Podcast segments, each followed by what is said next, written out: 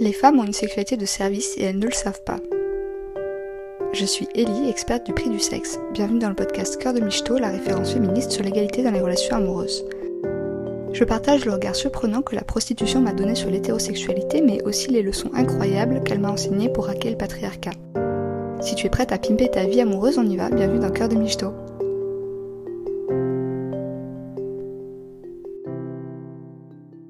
Avoir un podcast qui parle d'intime quand on a ma posture qui est de décortiquer ce que c'est l'intime et notamment l'intimité dissociée, cette fausse intimité, c'est quelque chose de compliqué. La question revient toujours. Ça, je le raconte ou je le raconte pas? Ça, est-ce que c'est intime ou est-ce que c'est quelque chose que je peux dissocier de mon intimité? Est-ce que c'est quelque chose que j'ai envie de dissocier de mon intimité? C'est la question de l'intime qui est posée quand on considère qu'une personne se met trop à nu, que c'est vulgaire, qu'elle devrait pas en montrer autant. Bref, j'ai très envie de faire un épisode sur cette question des métiers de l'intimité dissociée, de savoir qu'est-ce qui est intime, qu'est-ce qui l'est pas. J'ai envie de parler de l'intimité de Meghan Markle et du prince Harry, de l'intimité des artistes, des influenceurs, des psys, de l'intimité évidemment des podcasteurs. Mais ce n'est pas l'épisode que je vais faire aujourd'hui Aujourd'hui, je vais parler euh, de l'intimité et l'intimité dissociée d'autres gens euh, que ceux dont c'est le métier, euh, de l'intimité des gens qui témoignent. Quand j'ai fait l'épisode 5, où je raconte ce qui se passe à partir du moment où les ateliers Love commencent à émerger, à partir du moment où une méthode commence à se mettre en place, j'étais très embêtée parce que autant devant le micro, j'étais très à l'aise de décider de ce que je voulais dire et de ce que je ne voulais pas, dire, de ce que je gardais pour mon intimité et de l'intimité dissociée que j'étais prête à, mettre à disposition sur le web. C'était un peu plus difficile de de, savoir à l'avance par rapport à, d'autres personnes, de choisir pour d'autres personnes, de choisir pour mes élèves. Parce que quand on participe aux ateliers Love, ben ça met en jeu des choses extrêmement intimes. Ça met en jeu euh, la sexualité, euh, ça met en jeu euh, l'amour, le couple. Mes élèves m'ont confié des choses extrêmement intimes. Elles ont vécu des choses extrêmement intimes aussi. Et donc j'avais décidé de faire ce podcast en rendant irreconnaissables les gens dont j'allais parler. Il n'y avait pas de prénom, même pas de pseudo. Certains termes qui étaient trop précis, qui auraient permis de reconnaître euh, certaines personnes dont je parlais, ont été rendus exprès euh, très vagues. Et j'espère que j'ai réussi à retranscrire euh, ces expériences-là malgré cet impératif, celui de ne pas livrer l'intimité de mes élèves sur le web. Et puis j'ai choisi aussi de protéger l'intimité de la personne avec qui je partage ma vie. Et donc dans cette suite de personnages fantômes dont on ne connaît ni le nom ni trop les contours, bah y a moi aussi. Euh, je voulais pouvoir parler de mon histoire d'aujourd'hui, de ce qui s'est passé dans mon couple à moi, sans exposer la personne avec qui je vivais ça. Donc euh, dans ces histoires qui sont racontées dans l'épisode 5, il y a la mienne aussi, racontée à la troisième personne. Bref, euh, dans ces personnes dont je raconte l'histoire, il y a Anna. Et après avoir discuté avec elle, elle m'a dit que parler de ce qui s'était passé pour elle dans Love était suffisamment dissocié de son intimité pour qu'elle puisse en parler, en étant à l'aise. Cet épisode, c'est donc l'interview d'Anna et les questions que j'avais à lui poser sur comment est-ce qu'elle a vécu les ateliers de Love. On va resituer. Anna, tu es une amie à moi. Mhm. Tu faisais partie de la première, euh, du premier cycle d'atelier de Love. Mhm. T'es pas franchement l'archétype de la nana euh, à l'ancienne, très soumise, euh, qui, qui dit non, c'est comme ça, c'est la vie, les hommes, les femmes, c'est différent. Je suis dans l'idée qu'il faut que je me construise. J'entends parler souvent de la déconstruction ces derniers temps et j'imagine que c'est le mot qui doit être utilisé pour ça. Mais j'essaye depuis toute ma vie à me construire depuis sans base. Bah, j'essaye à savoir ce que je veux sans me baser à ce qui a été déjà écrit précédemment. Mmh, oui. Oui, oui, oui. Oui, t'es pas anticonformiste pour être anticonformiste. Juste des fois, tu dis ça, ça va, ça, ça ne va pas. J'essaye à me poser les questions à chaque fois, exactement. Ok. Alors, je vais te donner un peu ma vision que j'ai de toi, effectivement. Je trouve que tu es une nana qui, est, euh, qui respire euh, de l'assurance, euh, qui respire une certaine force, justement quelqu'un qui se laisse pas faire, qui a de l'assertivité. L'assertivité, c'est vraiment le fait de défendre ses intérêts. Et donc, du coup, quand on s'est rencontrés, comment tu te sentais dans ta vie amoureuse? La, la, base un peu de ce que ça avait été un peu ta vie amoureuse quand on s'est rencontrés Un peu la merde, en fait. ça avait été, euh, ça avait été une, je dirais pas une liste longue d'échecs, je dirais plutôt une liste, euh, une longue schéma d'apprentissage peut-être. Mais, mais je me disais souvent à la fin d'une relation, bon c'est bien parce que moi sur ce que je veux pas dans ma vie, je n'ai déjà assez appris quand même. du coup la prochaine fois, je devrais trouver quelque chose pas si mal que ça. Mais à cette époque-là, j'étais en train de découvrir quelqu'un d'autre et non, c'était toujours pas le cas. Ouais, je pose la question parce que ça m'est arrivé plusieurs fois d'avoir face à moi des femmes que je trouvais justement des incarnations de femmes que je trouvais puissantes, euh, qui avaient euh, bah, justement, qui se laissaient pas faire, que je trouvais inspirantes et qui pourtant dans leur vie amoureuse bah, se faisaient bolosser quoi, se faisaient un peu, euh, eh oui. un peu malmener. Et du coup, bah, ça allait. à- Moi, je pensais que bon, bah, si on mettait bien les points sur les i, qu'on était un peu vénère, etc., qu'on savait et qu'on voulait l'égalité, ça se passait forcément bien.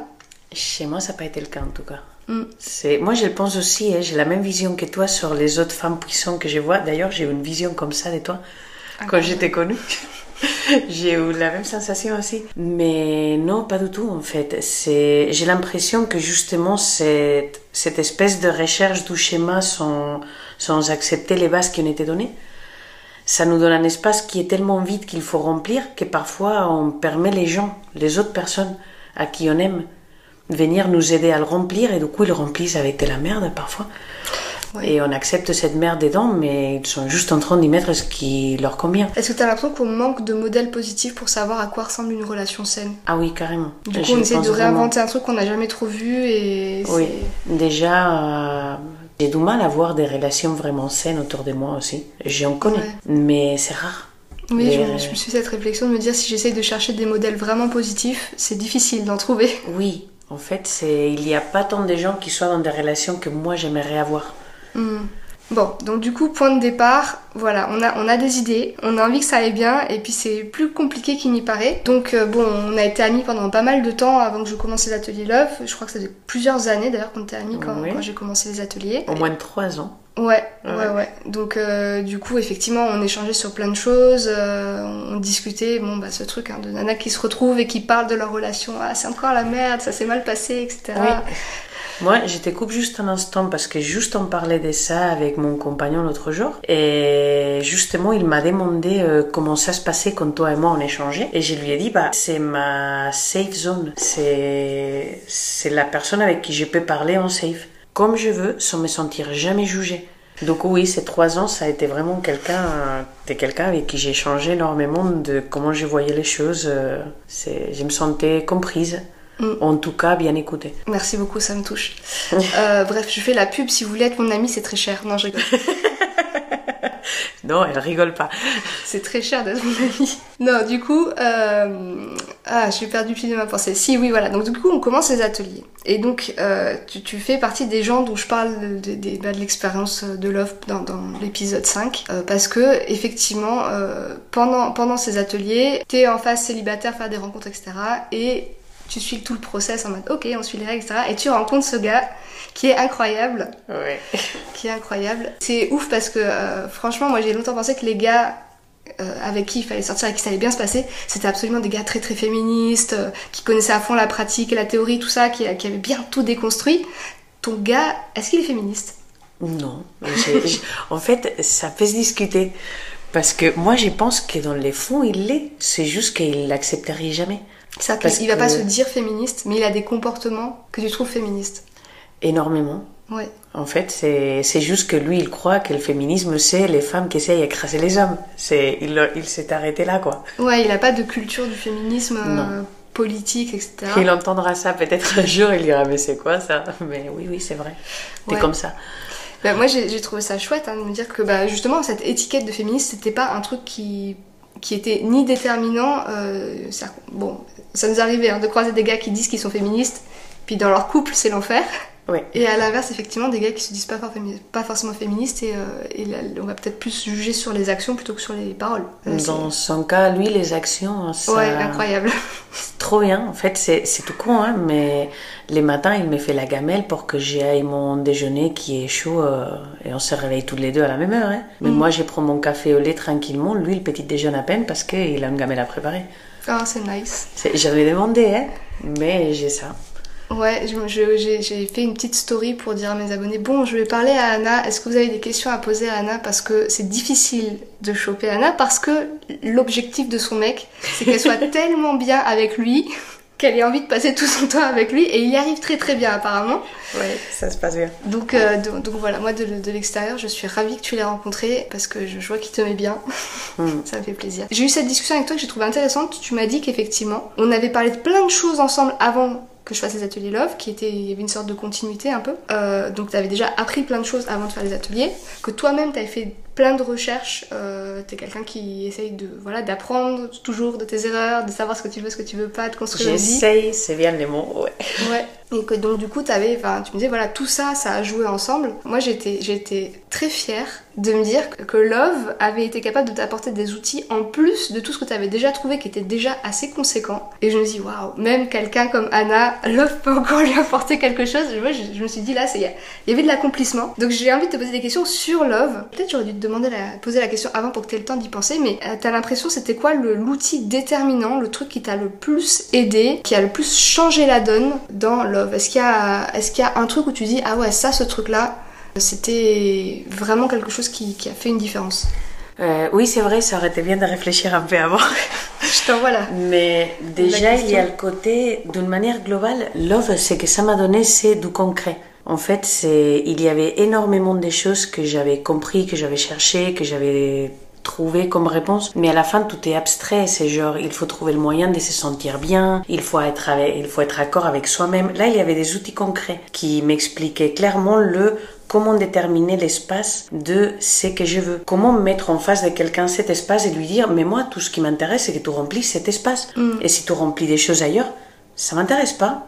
T'es super bien, j'ai rien contre toi, mais t'es pas la personne qui m'intéresse. Et hum, l'acceptation de ce que je voulais peut-être. Hmm. Apprendre à regarder en face euh, avec une certaine simplicité lesquels étaient les trucs que j'ai cherchés réellement, hmm. au-delà de toutes les princesses Disney euh, qui nous ont pourri la vie, et commencer à faire face à des trucs aussi bêtes que par exemple, c'est un truc qu'avec lui, euh, avec mon compagnon, j'avais déjà parlé. Hein, une fois, je l'ai rencontré, que c'était dans le cadre de ma recherche, un des trucs que j'ai eu du mal à m'avouer, mais qui m'a fait beaucoup de bien de m'avouer, c'est que je voulais pas rencontrer quelqu'un qui gagne moins d'argent que moi. C'était pas une histoire de moi je gagne très bien ma vie. Tu le sais, c'est il n'y avait pas une histoire de vouloir euh, me faire rincer, c'était juste une histoire de j'ai pas envie de payer la vie à quelqu'un d'autre parce que j'ai déjà vécu ça. J'essaye à justifier que c'était pas pour me faire payer des trucs et en fait j'ai pas justifié ça. Je devrais pas justifier que c'était pas pour ça et que je gagne bien ma vie.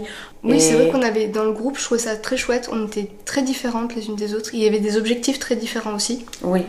Et euh, c'était disons, c'était même pas une histoire de. C'était pas mon objectif principal, c'est que Love m'a appris, c'est qu'en fait, tous mes objectifs principaux étaient principaux. Il y en avait pas un, c'est genre. Non, oui, qu'il gagne bien sa vie, c'est important, mais le plus important, c'est qu'il y ait de l'amour et qu'il soit gentil avec moi. C'était non, qu'il soit gentil avec moi, c'est important. Qu'il gagne bien sa vie, c'est important. Que je sois amoureuse de lui, c'est important aussi. Et comme ça, il y avait une liste d'objectifs et ils étaient tous aussi importants les uns que les autres et j'avais le droit je pouvais m'octroyer le droit à faire une recherche qui impliquait tout ça. Et dire que non à des profils où oh, il a l'air tellement mignon, oui, mais soyons honnêtes, il n'accomplit pas la moitié des objectifs que j'ai, et ben next. Mm. Oui, te donner le droit de dire bah, c'est important ce que je veux, c'est important et c'est pas quelque chose où je dois toujours me mettre en second en disant bon, peut-être si j'ai de la chance, j'aurai quelqu'un qui match à peu près ce que je veux. Oui. Et après, il y a peut-être les trucs les plus utiles, c'était le, les tests. Si c'était quelqu'un qui, c'était un truc tout bête, hein, mais un des trucs que j'ai compris, c'est qu'il fallait quelqu'un de généreux. Mm, quelqu'un de économiquement généreux, pareil. Qu'est-ce qu'on s'en fout, mais en fait, quand une personne est généreuse dans un terrain, elle est dans tous les terrains. Mm, oui. Comment est-ce que tu peux savoir si la personne est généreuse autrement que je suis demandé Es-tu généreux? Oui. oui, oui, oui, c'est vrai que du coup, c'est. Euh, oui, je vois ce que tu veux dire quand tu parles de trucs appliqués. C'est-à-dire que c'est pas juste dire on va te donner le principe de il est important que tu trouves quelqu'un qui va être généreux de ses ressources avec toi, de son temps, de son énergie, de son attention, de ses ressources économiques ou autres. C'est dire bon, comment est-ce qu'on voit si la personne. Oui, comment est-ce que sur le terrain. Au début, tout le monde essaye à faire des trucs quoi. Du coup, commencer sur les longs termes, comment on peut cibler sur les longs termes si on est en train de, de tomber sur une personne qui, un an plus tard, va toujours être comme ça? Oui, oui, oui. Moi, je pense que ça, c'est un truc qui a vachement été renforcé, renforcé par mon activité de travailleuse du sexe parce que justement, j'avais besoin de pouvoir tester les clients très très vite, de pas perdre du temps. D'ailleurs, c'était un truc dont on avait vachement discuté quand on avait commencé à être, à être potes. Et euh, sur ce truc de, bah, moi, j'ai pas 10 euh, 000 ans euh, pour savoir si la personne en face, elle est fiable, pour savoir si elle va respecter le cadre du contrat. Et, et c'est vrai que du coup, nous, en tant que professionnels de la relation amoureuse, on, on, a besoin de cette efficacité. Et quand on est en bénévole, on se dit, est-ce que j'ai besoin d'autant d'efficacité? Bah oui, on a besoin d'autant d'efficacité. Parce qu'on n'a pas 12 000 ans devant soi. Tiens, d'ailleurs, je voulais revenir sur un truc que tu disais. On avait un chapitre effectivement sur savoir ce qu'on voulait et notamment il y avait cette question de bah, la possibilité de la personne d'être généreuse avec nous ou pas. Et dire bah nous en fait on n'a pas à se poser la question est-ce qu'on est généreuse ou pas? Dans les relations on l'est. On est sociabilisé à être généreuse on est pressurisés par la société à être méga généreuse de toutes nos ressources. Euh, et donc du coup, il y avait cette question de oui, mais alors du coup, est-ce que ça va pas être discriminant de ne dater que des gens qui auraient cette capacité en fait à être généreux? Parce que quand t'as pas de ressources, ta générosité va pas très loin non plus. Quand je parle de ressources, euh, je parle de ressources dans le sens large du terme, hein, en termes de ressources, il pas que l'argent. Mais bref, il y avait cette question de discrimination et je dis, mais en fait, la discrimination, c'est quand on va euh, priver un groupe, qu'on va la priver de, ressources euh, injustement à cause de, son appartenance à ce groupe-là. Et de rappeler qu'en fait, les femmes ne sont pas des ressources. Les femmes sont des humains. Donc dire c'est discriminant de pas dater des gens qui correspondent pas de ressources, etc., bah, ça veut dire qu'on considère que bah, on doit aux mecs de la même manière qu'on devrait donner un accès à tout le monde à bah, des choses vitales, à un toit, à de la nourriture, euh, à, de quoi se chauffer, etc. Bah, on ne doit pas des femmes aux mecs en fait. ça marche pas comme ça.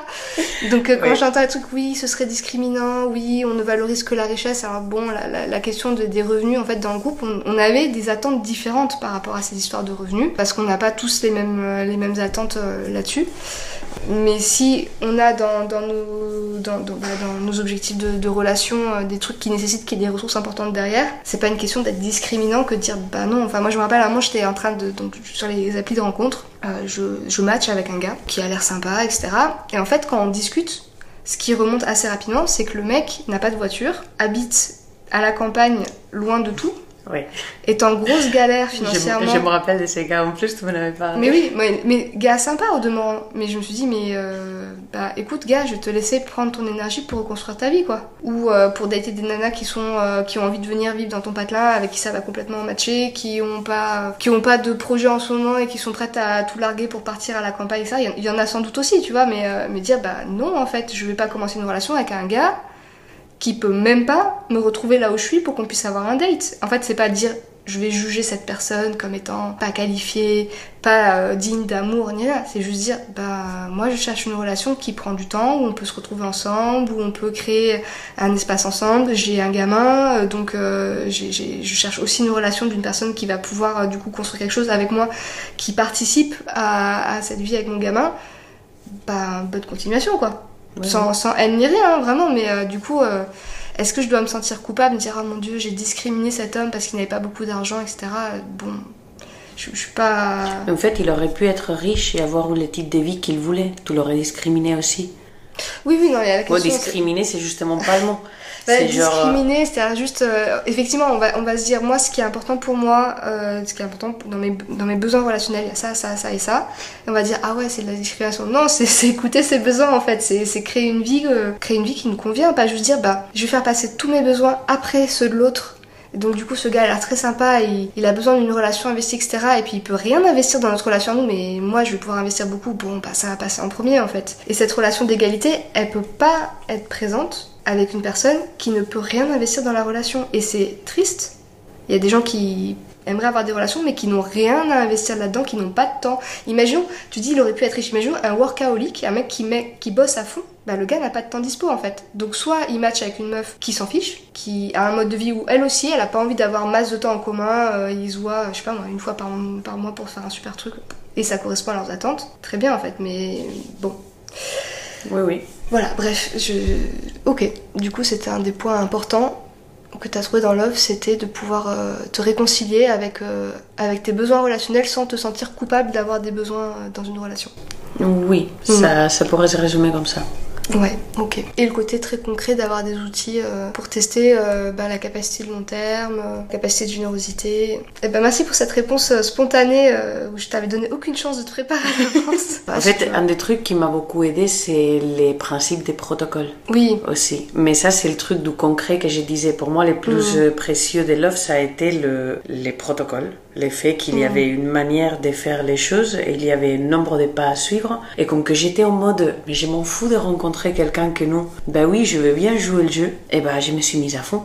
à jouer le jeu et je l'ai tellement bien joué que voilà aujourd'hui euh, j'ai l'homme de ma vie avec moi. Mais c'est c'était moi j'ai trouvé ça génial quand tu m'as dit que tu te rendais compte qu'avant tu voulais pas habiter avec des gars parce qu'ils étaient chiants. Genre vraiment que c'était chiant la vie commune et que c'était juste à te coûter tout le temps. Et là dire bah là je suis dans une vie commune qui m'apporte plus que ce qu'elle me coûte. Et moi j'ai trouvé ça génial de dire ah ce gars il est bien, il, il, arrive à faire en sorte que sa vie soit plus simple quand elle est avec lui que quand elle n'est pas, pas avec lui, ce qui n'est pas du tout la norme dans les couples hétéros. Généralement c'est l'inverse. Quand t'es en couple, ta vie est plus compliquée. Et en tout cas mes expériences c'est le cas.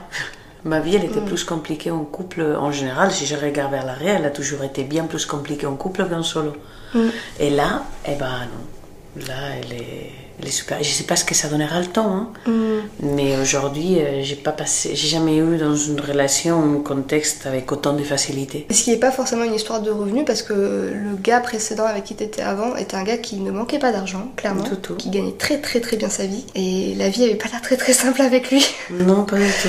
Elle avait pas l'air très simple. C'est non non, c'est rien à voir avec la revenus. C'est non non, c'est vraiment le la manière d'être avec quelqu'un qui, qui, va se poser la question, euh, quand je vais dire ah j'ai serré mieux comme ça, il va se poser la question de comment faire pour que ça puisse avoir lieu. Oui, oui, Et si ça se peut, il est, il est pas à mes pieds, hein, il, il est face à moi. C'est reposant. Oui, c'est super reposant. En fait, je le vois faire un truc que j'avais cru que c'était à moi de faire toute ma vie. Là, tu es dans une relation où tu es dans le don gratuit, il est dans le don gratuit. Et les deux se nourrissent. Oui, c'est un peu le truc là, c'est le je donne parce que j'ai envie de donner. Et en face, si j'ai quelqu'un qui donne pas et qui ne veut que recevoir, il y a un moment dans lequel ça te vide, ça t'épuise. Ce, burn-out euh, amoureux, euh, bah, c'est le problème des relations pas égalitaires. Hein. C'est pas qu'on est des petites bitches à vouloir toujours avoir plus, c'est juste que euh, ce n'est pas tenable sur le long terme, on finit en burn-out amoureux. Les principes que j'ai appris, si je les avais appliqués en étant en couple avec ces gens-là, mhm j'aurais pas été dans des burn-out aussi sévères que ça. Parce qu'en en fait, je me serais rendu compte des, des détails duquel j'ai mis très longtemps à me rendre compte. Ouais, du coup, c'était invisible et tu mettais beaucoup de temps à t'en rendre compte. Oui, ça et plein d'autres détails que si j'avais mhm. eu les clés que j'ai aujourd'hui, je crois qu'en les mettant en place, euh, j'aurais pas dû supporter, euh, je me serais pas trouvé à supporter des trucs que j'ai supportés. Ouais sans me rendre compte que j'étais. En fait, les trucs, c'est que je me rendais pas compte que j'étais en train de supporter. Oui, il fallait vraiment que tu atteignes l'épuisement total pour que tu dises là, on va s'arrêter. Ouais. Hmm. Ouais, je vois ce que tu veux dire. Non, mais j'ai l'impression que là, tu as une très bonne base. Une très, très là, ça va. C'est compliqué de foirer ça, hein, ça va être. C'est je, je m'en sens capable hein, quand même. De quand même foirer? Oui oui je m'en sens capable. Je pense que j'ai quand même pas mal de zones à continuer à travailler chez moi. Ouais donc du coup c'est pour ça qu'effectivement dans, dans, tous les ateliers il n'y a jamais juste du protocole parce que juste le protocole c'est pas suffisant. Il y a le protocole et le taf à côté qui va permettre de, bah, de compléter les deux et que et que on se retrouve pas euh, juste une fois qu'on a fini le protocole à se dire et maintenant je fais quoi?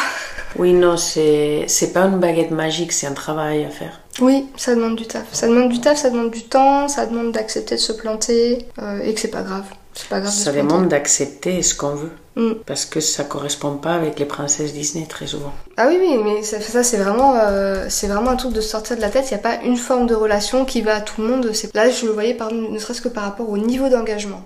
Euh, dans le programme Love Single Lady, on réfléchit ensemble quel est le niveau d'engagement qu'on veut dans le couple. Et ce niveau d'engagement, il, y en a plein différents. Il y a ceux qui disent bah, Moi j'ai juste envie qu'on considère qu'on est en couple, que ce soit mon petit copain, que je sois sa petite copine. Euh, il y a ceux qui disent Non, mais moi je, je sais qu'il y avait quelqu'un dans le groupe qui cherchait un plan cul. Qui disait Moi c'est le niveau d'engagement que je veux. Oui. Je veux un plan cul égalitaire, un plan cul où je me fais pas bolosser. ok, c'est le niveau d'engagement que tu veux. Et des gens qui voulaient un mariage. Des gens qui voulaient un mariage, des gens qui voulaient euh, cohabiter ensemble, des gens qui voulaient. Enfin, c'est.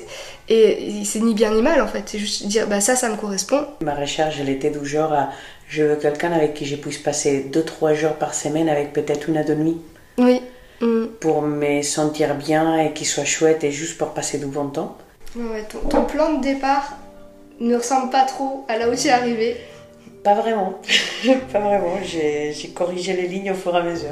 Ouais, ouais, ouais. Oui, oui, oui. C'est ça que je trouve chouette, c'est que c'est des protocoles qui peuvent s'adapter, qui sont, qui sont euh, adaptables effectivement bah, à plein de à plein de façons d'être différentes. C'est pas juste on va vous apprendre à tout le monde à atteindre le même résultat. Ouais. Anna, merci d'avoir pris ce temps. Euh, pour venir témoigner à mon micro euh, de ton expérience dans Love. Ça a été avec vrai plaisir.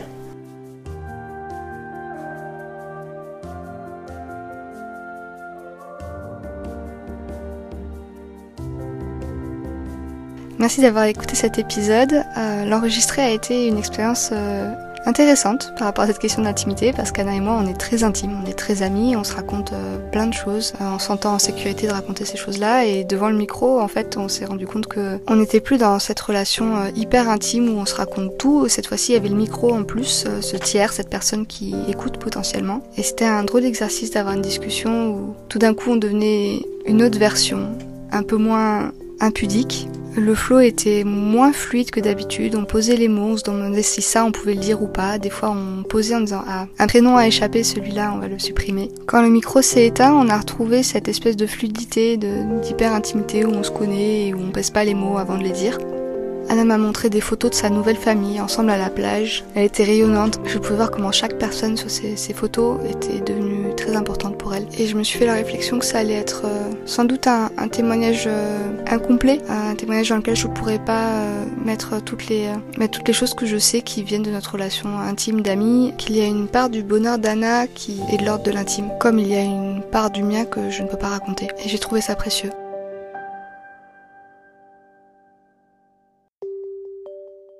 Tu veux en savoir plus sur l'égalité amoureuse, j'ai une surprise pour toi. J'anime des ateliers sur ce sujet avec des outils pratiques concrets et efficaces. Je t'offre l'accès gratuit à l'atelier Obtenir plus en faisant moins, l'atelier avec tous les secrets de michetonneuse pour obtenir l'égalité amoureuse. C'est une vidéo d'une heure bourrée d'astuces pour mettre ton mec au taf sans avoir besoin de passer des heures à lui faire de la pédagogie. Pour recevoir cet atelier gratuit, rendez-vous sur mon site cœurdemichto.com. Je suis Ellie, je t'envoie du love et te dis à bientôt.